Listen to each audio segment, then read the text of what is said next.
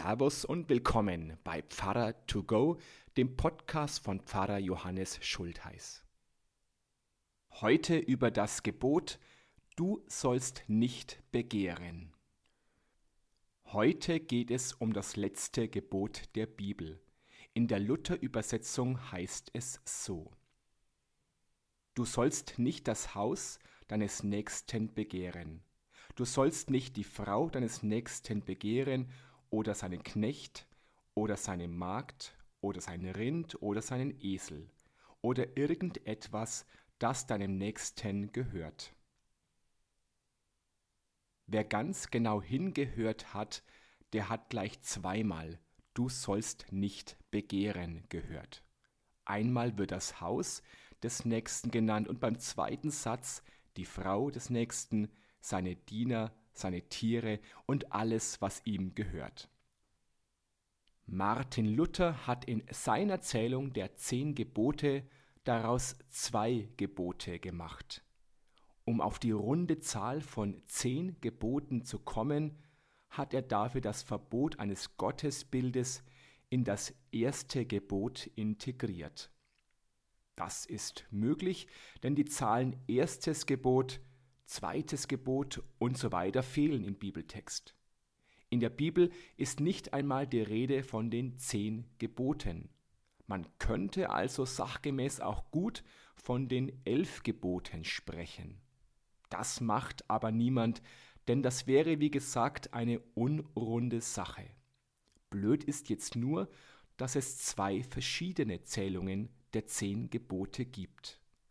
Das Gebot Du sollst nicht töten ist in der lutherischen und katholischen Tradition das fünfte Gebot. In der jüdischen, anglikanischen, reformierten, orthodoxen Tradition und auch hier bei mir dagegen das sechste Gebot.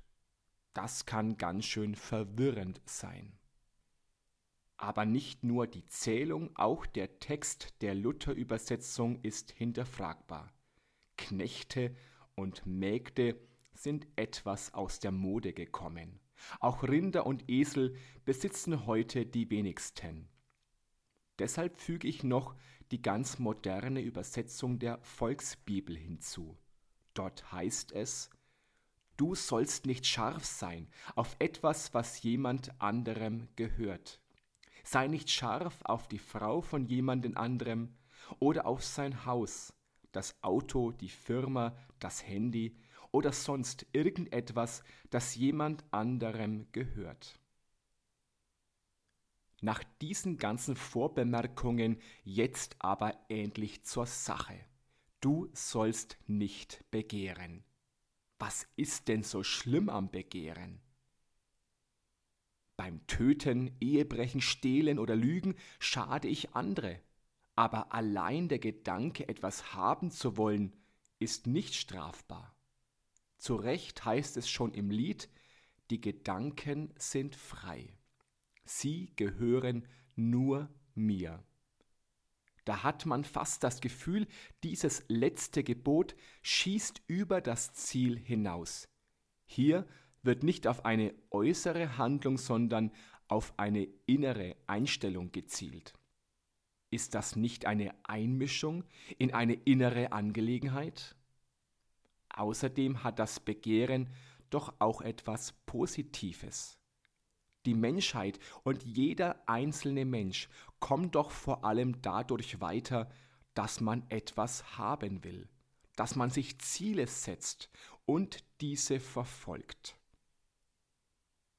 Etwas zu begehren, etwas haben zu wollen, ist also an sich nichts Schlechtes. Problematisch wird das Ganze erst, wenn wir jemandem etwas nicht gönnen. In unserer Sprache gibt es für diese Form des Begehrens sogar ein extra Wort. Neid. Während Begehren noch relativ neutral ist, ist das Wort Neid immer negativ belegt. Neid ist nichts Gutes. Denn der Weg vom Neidischsein zur schlechten Tat ist nicht weit. Die Bibel ist voll von Erzählungen darüber. Gleich am Anfang der Bibel zeigt die Geschichte von Adam und Eva, wohin uns Menschen das falsche Begehren bringt.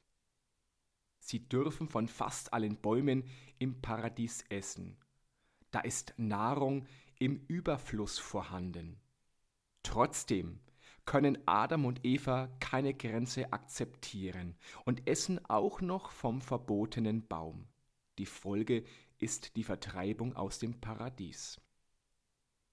Ähnlich ergeht es ihrem Sohn Kain.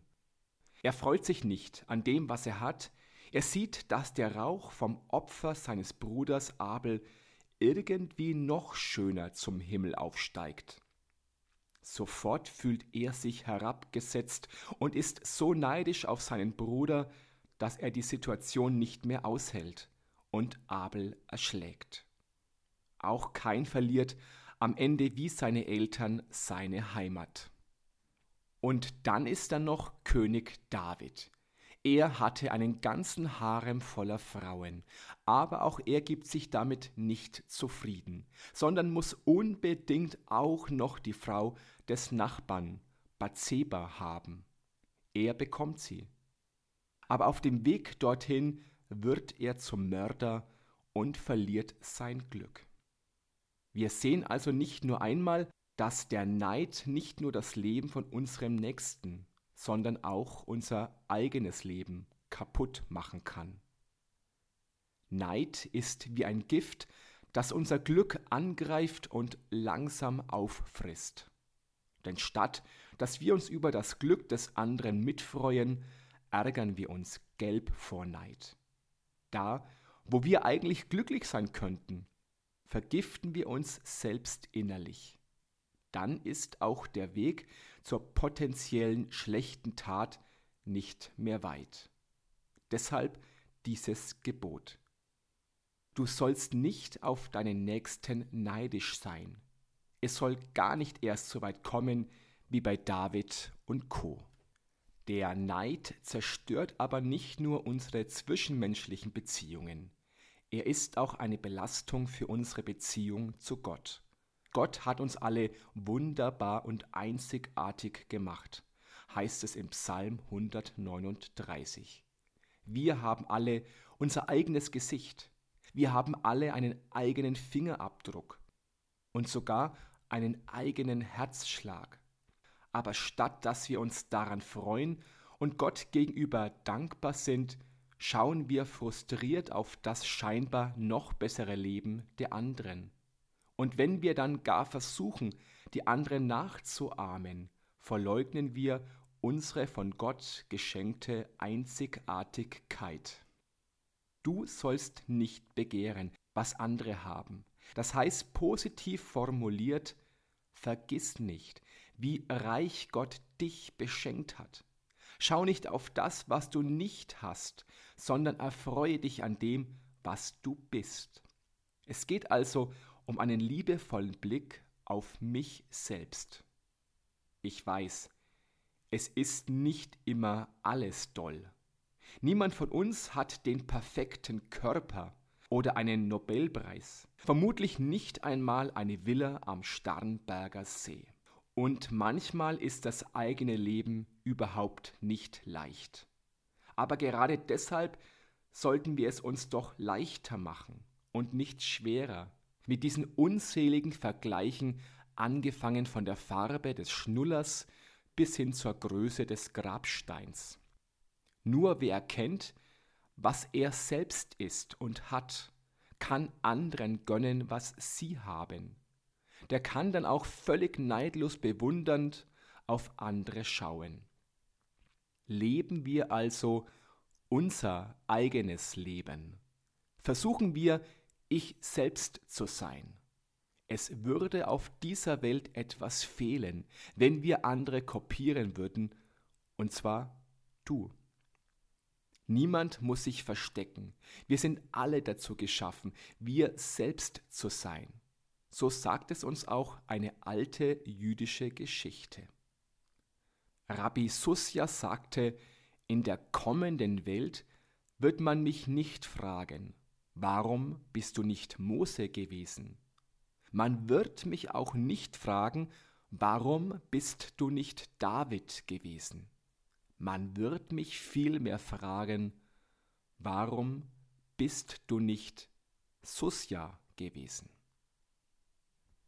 So, das war's schon. Dann sage ich Servus und bis zum nächsten Podcast. Oder vielleicht sehen wir uns ja auch am Sonntag live in der Kirche oder werktags im Gemeindehaus oder auf YouTube oder sonst irgendwo. Gott behüte euch. Servus.